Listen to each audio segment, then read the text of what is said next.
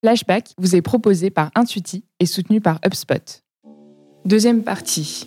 Le modèle Yves Rocher ou comment expliquer son succès. Et, et ça va nous permettre d'aller sur une autre partie, qui est la partie sur euh, l'ultra personnalisation que vous avez aujourd'hui chez, chez Yves Rocher.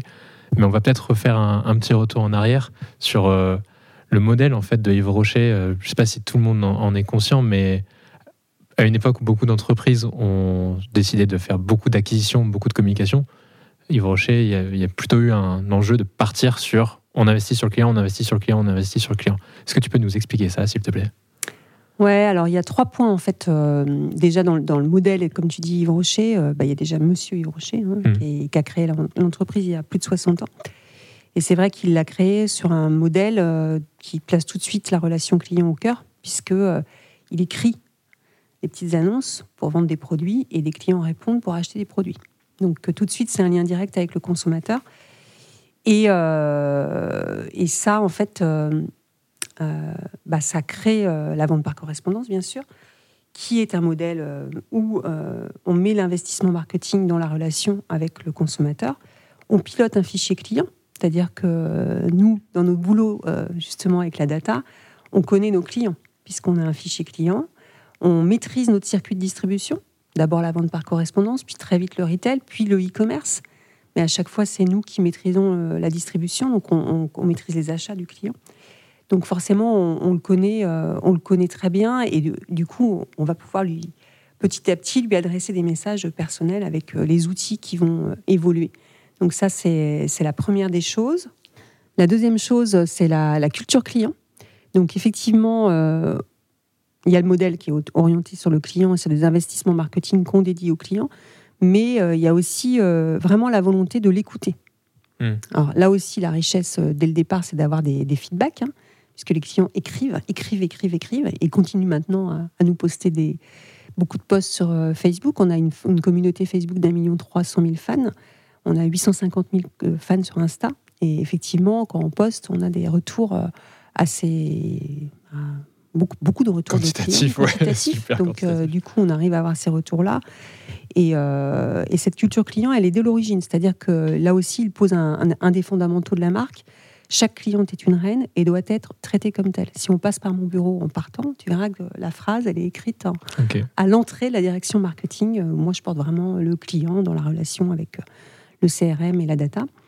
Et, euh, et c'est vrai que c'est une, bah, une, phrase qui est inspirante. Je pense que quand on la pose comme ça auprès de, de tout son personnel et qu'on écoute son client et qu'on bah, ça perdure. Alors après, c'est aussi exigeant parce que pour que ça perdure, il faut que ça s'entretienne au plus haut niveau. Donc euh, c'est vrai que nous, au niveau du CODIR, euh, moi je porte une partie de la voix du client, mais mmh. je porte pas tout. La directrice du retail, elle a euh, 6000 conseillères qu'il faut former régulièrement, investir dans la formation des partenaires, euh, dans le recrutement aussi, ça c'est important, on n'en a pas parlé tout à l'heure, mais avoir ce focus euh, orientation client euh, sur ce profil en tout cas de, gens qui vont être en, directement en contact avec le client, c'est hyper important de, l'avoir.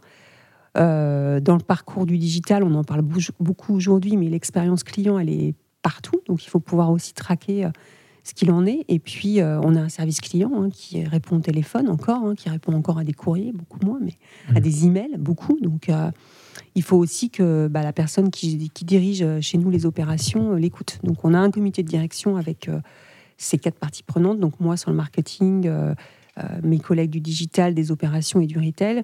Et puis mon boss, le DG d'Yves Rocher France, on écoute régulièrement, enfin, tous les mois, on a un comité de direction dédié aux clients avec des NPS de plus en plus nombreux hein, pour mesurer euh, les recommandations, les insatisfactions, euh, écouter les verbatims.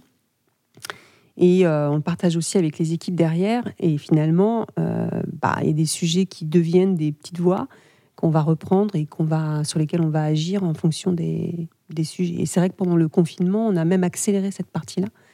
On a été jusqu'à euh, faire des comités de direction orientés retour client. Donc là, très focusé quand même sur les médias les plus chauds. Donc c'était quand même le, les verbatims des réseaux sociaux pour aller voir euh, ce qui préoccupait finalement euh, le client et être euh, dans des démarches proactives pour, pour reconstruire bah, des informations spécifiques qu'elle qu demandait à recevoir, soit en réponse directe, soit en information à toutes les clientes dans nos plans newsletter, dans, dans nos SMS. Puis on préparait aussi les réouvertures en fonction de, de ces nouveaux insights qu'elle nous amenait.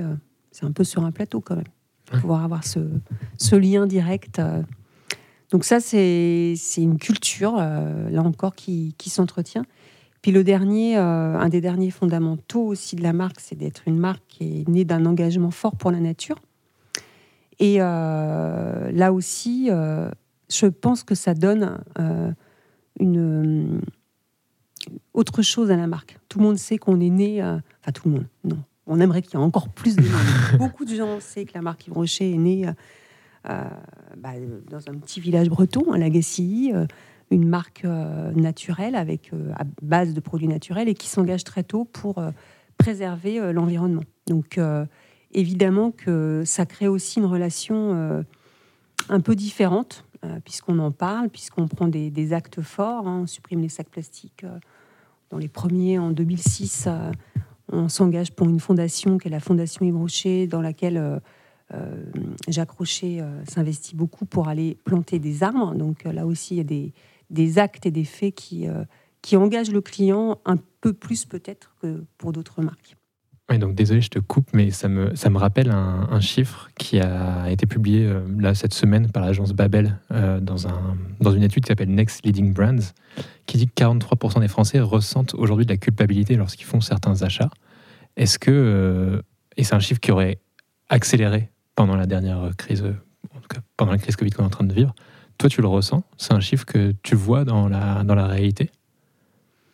Alors, chez, chez nous, euh, non, je ne vois pas ça, mais en tout cas, c'est des préoccupations sur lesquelles on est. On avance beaucoup sur les sujets euh, d'éco-conception, d'éco-design.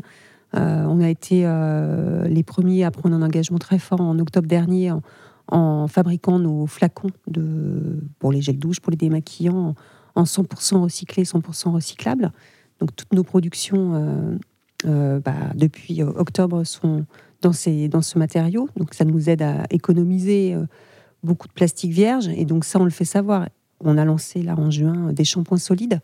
Donc euh, on voit bien que la cosmétique se mobilise aussi autour de, ce sujet parce que effectivement, je pense que la crise a accéléré cette prise de conscience et que euh, on a plutôt envie de consommer pour des marques qui, qui se bougent entre guillemets pour pour préserver l'environnement. Et c'est vrai que quand on est chez Yves Rocher, ça se fait assez naturellement parce qu'on a tous ce background euh, qui, qui marque des valeurs euh, de ce côté-là depuis le départ. Donc, euh, c'est plutôt très facile de mobiliser les équipes sur plein de petits sujets. Donc là, c'est les gros qui vont être visibles par l'ensemble de.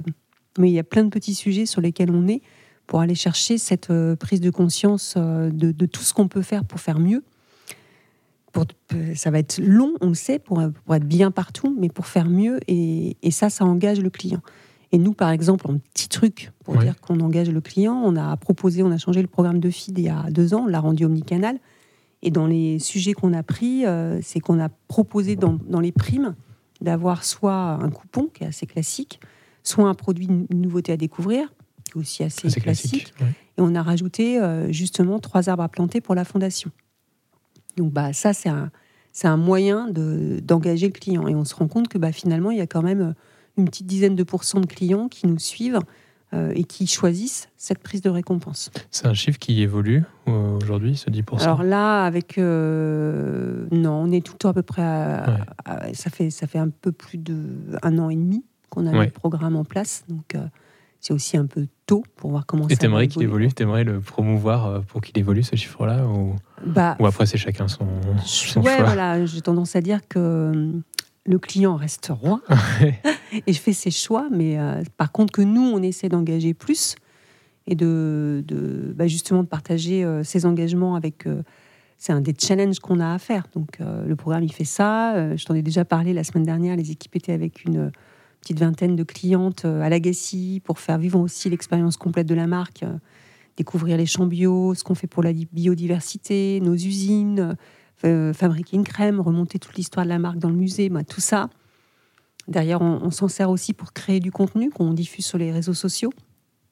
Ça aide forcément à faire prendre conscience et à aider à changer petit à petit les comportements je pense qu'il faut tout le temps laisser le choix, parce qu'il n'y a rien de pire, je trouve, que d'être euh, autoritaire et, et de, bah, vouloir imposer un modèle unique en, ayant une forme de jugement sur ce qui est bien et ce qui n'est pas bien. Mais par contre, nous, d'avancer, de proposer de, plus en plus d'alternatives qui vont dans le bon sens pour le, la protection de l'environnement, je pense que c'est une super mission.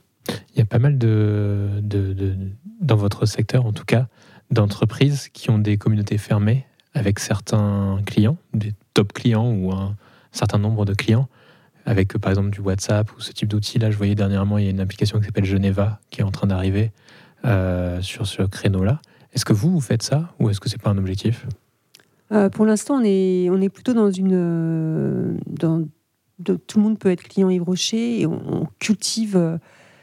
Bah, les opérations comme celles que je viens de décrire. Oui, c'est ça, que ça me fait penser. Ça, fait penser, mais en fait, en l'occurrence, on a ouvert à tout le monde la participation à cet événement et ça s'est fait par tirage au sort. Donc. Euh, et tu fallait, euh, c'était sur le Facebook ou sur Instagram Ouais, newsletter, enfin, c'était okay. par, par, par, tous les médias.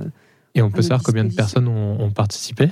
Ouais, il y a eu 10 000 participants. Et 10 000 participants, ok. Ça, c'est assez impressionnant effectivement, euh, elles savent, on dit clairement comment, comment va se passer la, sélection par tirage au sort. Donc, euh, Mais on est. Enfin, en tout cas, moi, je, je suis plutôt pour avoir un système clair qui récompense tous les clients que de fermer.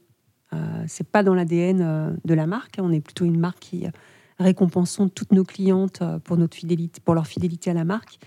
Et après, bah, là encore, c'est les clientes qui choisissent de devenir plus ou moins ambassadrices par elles-mêmes, de nous donner leurs avis, de, promouvoir aussi la marque, que de, fermer quelque chose et de, créer un système à plusieurs vitesses.